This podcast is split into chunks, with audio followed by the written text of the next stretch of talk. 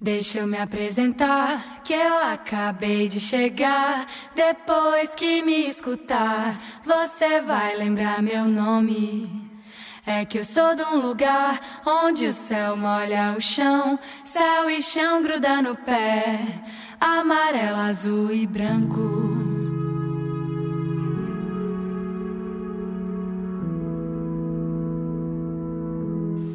Olá, como vai você? Sou Andréia e juntamente com Raimundo e Lois conversaremos um pouco a respeito dos tipos de pesquisa e no nosso caso será abordando a pesquisa com história de vida, depoimento pessoal e pesquisa experimental. Então vamos lá descobrir do que trata essas pesquisas? Vem conosco. De acordo com Matos 2001, sendo uma vertente da história oral, a história de vida exige a reconstrução da história do entrevistado, que por sua vez irá reconstruir de maneira total ou parcial acontecimentos e experiências. A história de vida, ela estuda acontecimentos históricos com base nos relatos de pessoas, privilegiando sua trajetória. Como fazer uma pesquisa de história de vida? O pesquisador deve encontrar, por meio de várias entrevistas não diretivas, gravadas ou não, o relato da história de vida de alguém que a ele conta.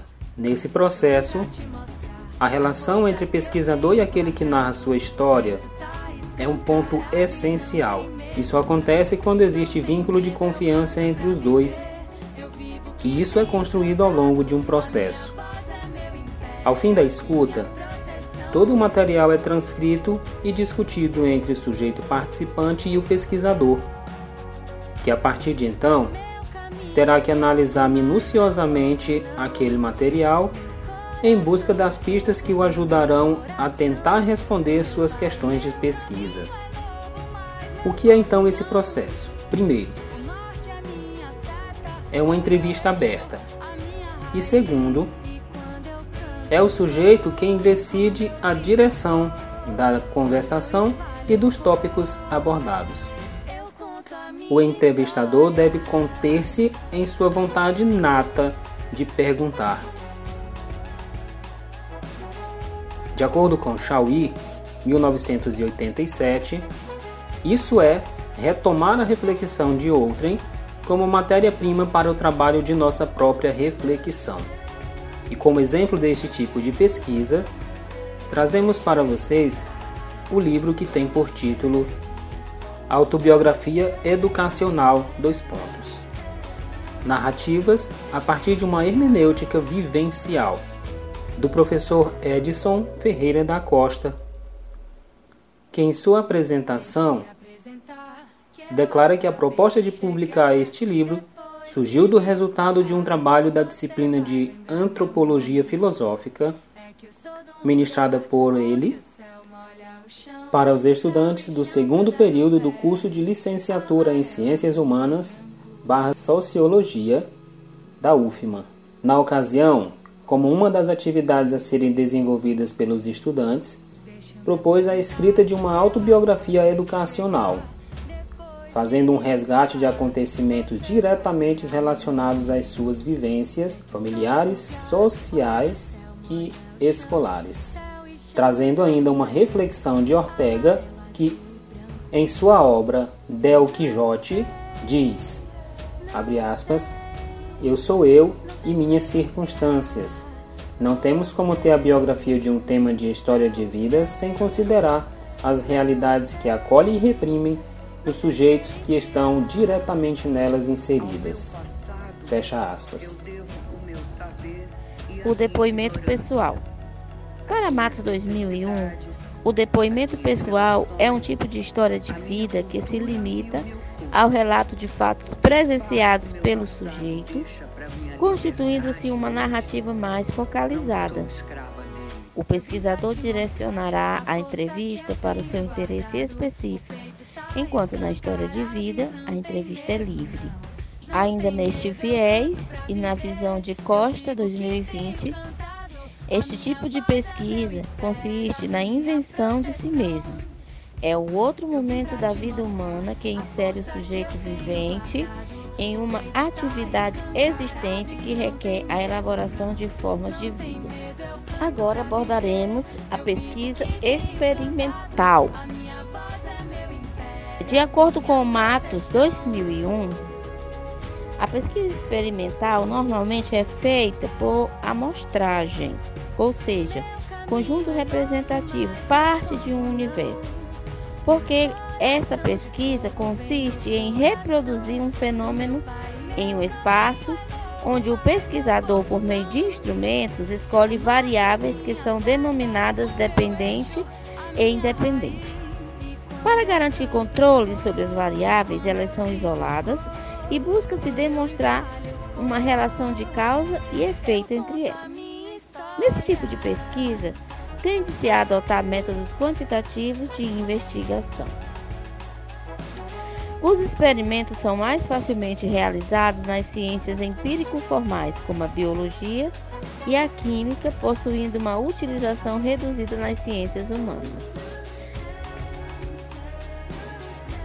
Laville e Dione, 1999, criticam a aplicação desse tipo de pesquisa na área de humanos, pois, na sua opinião, é muito marcada pelas imagens dos métodos das ciências naturais.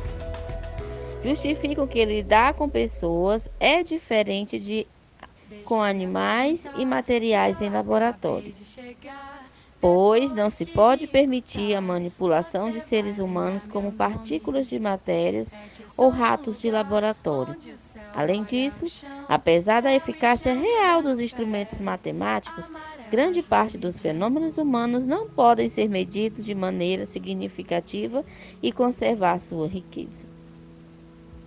É importante lembrar, todavia, que em algumas áreas de conhecimento ligadas à educação, a pesquisa experimental tem sido utilizada.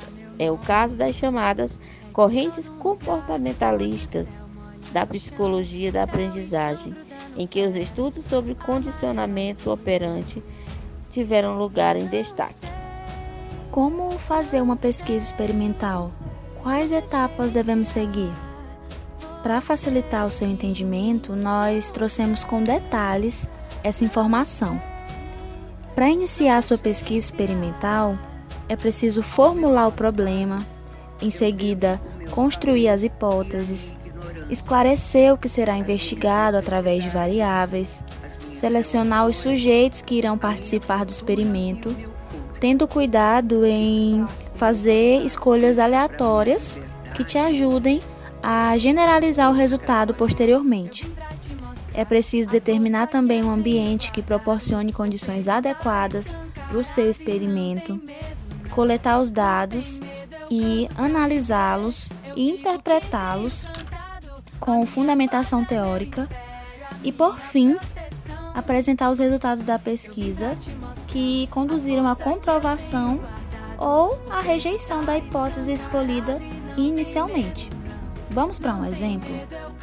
Supondo que em um consultório médico tem uma sala de espera e você quer saber se o paciente que está lá aguardando vai ficar impaciente, vai ficar irritado se ficar muito tempo ali naquele local esperando. E você quer identificar se a luz daquele ambiente pode influenciar nesse comportamento ou se a música também influencia. Aqui eu separei duas variáveis independentes, a variável iluminação e a variável música.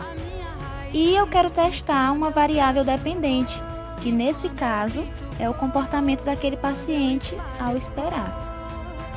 Ao planejar o seu experimento, você vai buscar na literatura escalas, que são formas de medir o comportamento do paciente, para usar nesse contexto, né, com esse grupo, com essa pessoa. Então, você vai manipular essas duas variáveis. Você vai colocando uma luz de cor mais quente, depois uma luz de cor mais fria. Em um grupo escolhido, você vai manipulando essa variável. E depois vai comparar o comportamento desses grupos em relação a essa mudança de iluminação. Da mesma forma é com a variável música. Primeiro você coloca uma música mais leve, depois muda para uma música mais agitada, ou até mesmo sem música. E você compara então a resposta que cada grupo teve nesse momento de espera. E o seu resultado final vai ser: ah, a luz X proporcionou determinado comportamento. A música Y deixou os pacientes tranquilos ou deixou os pacientes mais ansiosos. Ah, o seu resultado também pode ser: não foi possível notar diferença entre uma música X e uma música Y, entre a iluminação X e a iluminação Y.